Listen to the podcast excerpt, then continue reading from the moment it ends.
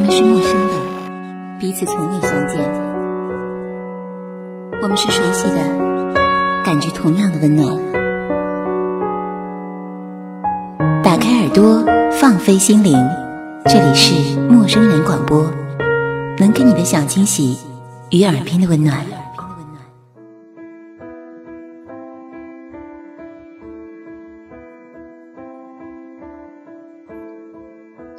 在远离了一阵喧嚣之后，在这个城市已经归于沉静。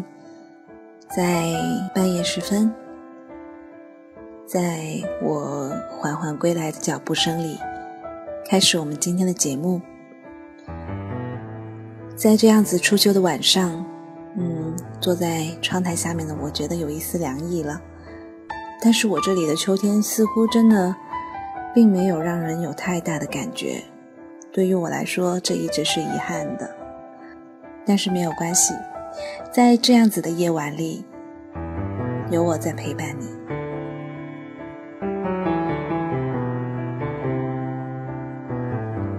今天晚上要为大家讲述的这一名作家叫齐军，是浙江温州市瓯海区人。曾经任台湾中国文化学院、中央大学中文系教授，有散文集、小说集，还有儿童文学作品三十多种，包括了《乡愁》《红纱灯》《三更有梦》《书当枕》《记》《桂花雨》《细雨灯花落》《齐君自选集》等等。他也是著名的电视剧《橘子红了》的原作者之一。这三十年来，他笔不更辍，出版了散文、小说、儿童文学、词研究等近三十多本书。有一些散文被选入了我们的中学课本，作品被译为英、日、朝鲜文，深受海内外的读者欢迎，被誉为台湾文坛上闪亮的恒星。齐君在一九一七年七月二十四号。生于浙江永嘉县渠溪乡一个旧式家庭里，既是官家小姐，也是父母的掌上明珠。爱之深，教之严。父亲潘国刚虽然出身农业，久历荣行，身为师长，却酷爱中国古典文学，盼他能够成为才女，就请了一位姓叶的家庭教师教他。于是。他五岁认方块字，六岁学描红，七岁读《诗经》《唐诗》习字，八岁读《女诫》《孟子》，九岁读《论语》唐宋古文《左传》，学做古文。十岁，他就能过目能诵，挥笔成文了。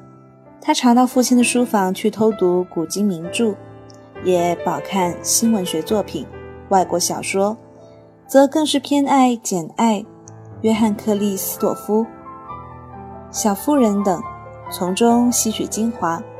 作文比赛中时常得第一，被同学们封为国文大将。高一那一年，在浙江青年杂志上发表了处女作《我的好朋友小黄狗》，从此立志要当文学家。高中毕业的时候，以优秀的成绩直接升入了之江大学，成为我国一代词宗夏承道的得意女弟子。齐君因此诗词的造诣极高。一九四九年，他到台湾任台湾当局高检处记录股长及台当局司法行政部编审科长等职，同时在大学任教，并挤出时间写作。退休以后，在台湾的中央大学及中兴大学中国文学系任教，专心教课和写作。后来，她的丈夫李唐基赴美任职，她也随任做贤妻，而又闲不住，仍常给报刊写作。她的作品多次获奖，还曾受邀访问韩国、美国等地，与教授、作家们交换教学、写作意见。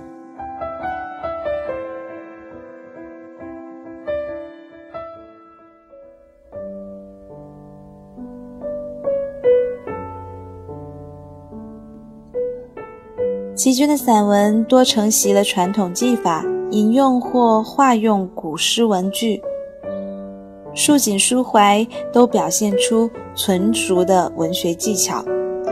台湾著名的散文家、评论家郑明则认为，齐君学习古文诗词，能够入乎其内，又出乎其外，道出了齐君吸取古典文学美感经验的特点。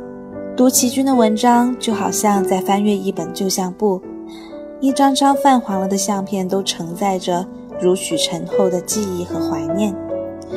时间是这个世纪的前半段。地点是作者魂牵梦绕的江南，齐军在为逝去的一个时代造像，那一幅幅的影像都在诉说着基调相同的古老故事，温馨中透出悠悠的创痛。一九四九年的大迁徙、大分裂，使得渡海来台的大陆作家都遭离了一番失乐园的痛楚，思乡怀旧便更是自然地成为了他们主要的写作题材。林海音写活了老北京的城南旧事，而齐君笔下的温州也处处洋溢着三秋桂子、十里荷花的美好气息。在台湾，做一个畅销作家并不难，但真正从事纯文学创作而作品畅销的作家却极少。齐君就是这极少作家之中的一位。根据台湾《中国时报》报道。二零一三年，台湾对三十年来图书出版情况做了一次调查，统计结果是，作品最畅销的男女作家是齐君和林清炫，齐君名列台湾十大女作家之首。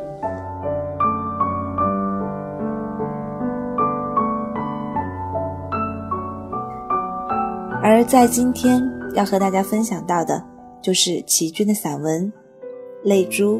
与珍珠。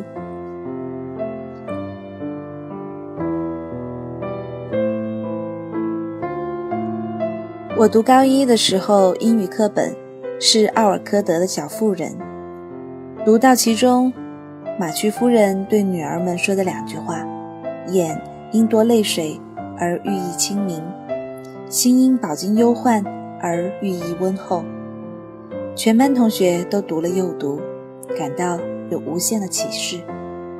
其实，我们那时的少女情怀，并未能体会什么忧患，只是喜爱文学句子的本身的美。又一次读谢冰心的散文，非常欣赏雨后的青山，好像泪洗过的良心，觉得他的比喻实在是清新鲜活。记得国文老师还特别的解说。雨后的青山是有颜色的，有形象性的，而良心是摸不着、看不见的。聪明的作者却拿抽象的良心来比拟具象的青山，真是妙极了。经老师一点醒，我们就尽量的在诗词中找具象和抽象的对比例子，觉得非常有趣，也觉得在作文的描写方面多了一层领悟。不知愁的少女，总是写泪与愁的诗。看到白居易《新乐府》中的诗句：“墨染红素丝，图花好颜色。我有双泪珠，知君穿不得。墨尽红炉火，颜弃涂香逼。”大家都喜欢颠来倒去的背。老师说，白居易固然比喻巧妙。却不及杜甫的四句诗，既写实又更深刻沉痛，境界尤高。那就是“莫自使泪哭，收辱泪纵横。眼哭即见骨，天地终无情。”他又问我们：“眼泪是滚滚而下的，怎么会横流呢？”我抢先的回答：“因为老人的脸上。”布满了皱纹，所以泪水就沿着皱纹横流起来了。大家听了都笑，老师也呵手微笑。你懂得就好，但有多少人能体会老泪横流的悲伤呢？人生必于忧患备尝之余，才能够体会杜老眼哭见骨的哀痛。如今海峡两岸政策开放，在返乡探亲的热潮中，能够骨肉团聚，相拥而哭，任老泪横流，一书数十年的阔别郁结，已算是万幸。恐怕更伤心的是家园荒芜，庐木难寻，乡邻们一个个尘满面，病如霜，那才要叹未老莫还乡，还乡须断肠。这也就是探亲文学中为何有那么多的眼泪吧。说起眼哭，一半也是老年人的生理现象。一向自诩“男儿有泪不轻弹”的外子，现在也得向眼科医生那儿借助人造泪，以滋润干燥的眼球。欲思老泪横流而不可得，真是可悲。记得儿子年少的时候，我常常为他的冥顽不灵气而掉眼泪。儿子还奇怪地问：“妈妈，你为什么哭呀？”他爸爸说。妈妈不是哭，是一粒沙子掉进了他的眼睛里，一定要用泪水把沙子冲出来。孩子傻愣愣地摸着我满是泪痕的脸，他哪里知道，他就是那一粒沙子呢？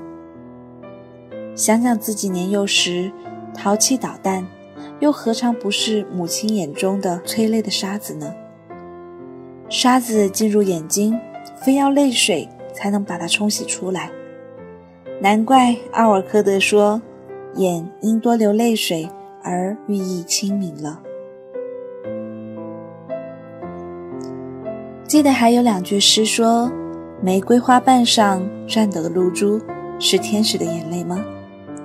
想象的可真美。然而，我还记得有一位阿拉伯诗人所编的故事：天使的眼泪落入了正在张可赏月的牡蛎体内。变成一粒珍珠，其实是牡蛎为了努力地排出体内的沙子，分泌液体，将沙子包围起来，反而形成了一粒圆润的珍珠。可见生命在奋斗的过程中有多么艰苦。这一粒珍珠又何尝不是牡蛎的泪珠呢？最近听一位画家介绍岭南画派的一张名画，是一尊流泪的观音。坐在深山的岩石上，他解说：因慈悲的观音，愿为世人承担所有的痛苦和罪孽，所以他一直流着眼泪。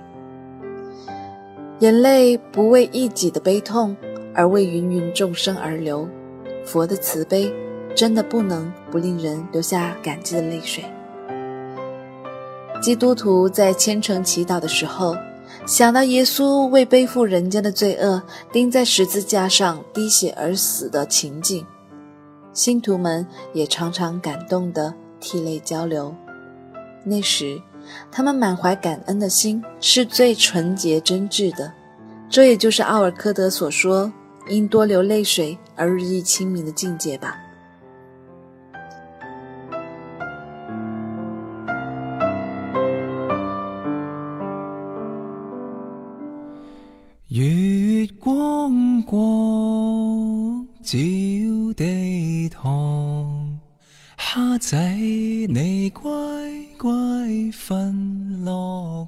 齐君曾说：“我是因为心里有一份情绪在激荡，不得不写诗才写。每回我写到我的父母亲人与师友，我都会忍不住热泪盈眶。我忘不了他们对我的关爱。”也珍惜我自己对他们的这一份情，像树木花草似的，谁能没有一个根呢？我常常想，我若能忘掉亲人师友，忘掉童年，忘掉故乡，我若能不再哭，不再笑，我宁愿搁笔，此生永不再写。然而，这怎么可能呢？可以说，他的写作代表了一代台湾人心中的共同心愿。作家们在追忆、寻找慰藉，字里行间渗透着浓浓的相思乡情。大陆故土的山川河流、名胜古迹、习惯习俗、地方风情，都被描绘得意趣盎然，心神皆备。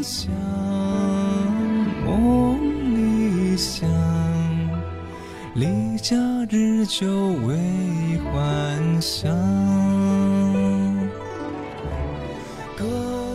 齐军是一个深受民族文化熏陶的传统型作家，他周身涌流着中国传统文化的血液，他的情感体验和情感表达完全也是中国式的。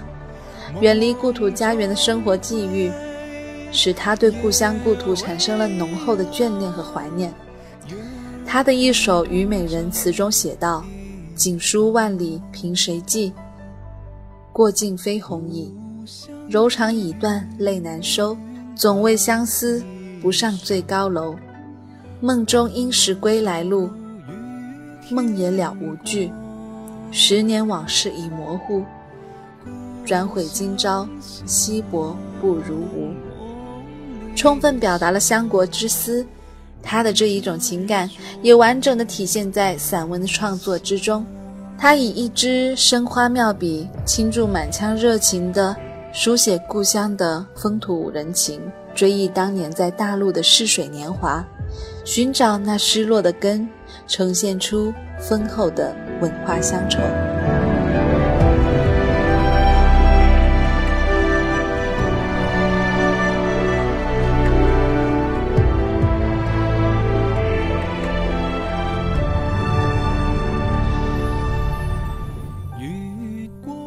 我想，远在他乡漂泊的许多人，在听完这样子的文章之后，更是能够深深的感觉到齐军的一番心思。他对故乡的思念，也一如远离故乡的人对故乡的思念。好了，在这样的晚上，为您介绍了齐军这一位伟大的作家。希望在日后还能为你们介绍更多的作家，介绍更多的好文章。希望在听完了这一期节目之后，你能安然入睡。也希望在今后的日子里，我们可以一直陪伴你。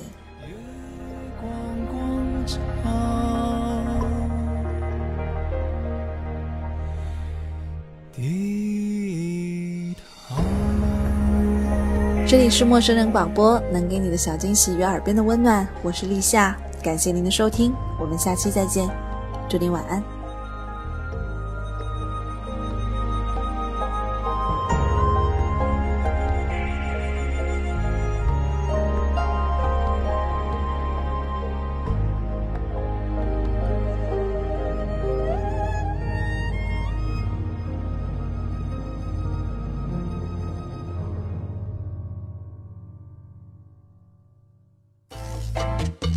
欢迎关注陌生人微信公众平台，添加微信号 m m o o f m 或搜索“陌生人”，声音的声不是生孩子的生。获取帮助，订阅播客，互动交流，收听最新节目，进入微社区论坛，参与话题征集，活动与福利都在或只在陌生人微信公众平台，老少皆宜，男女通吃，请放心关注吧。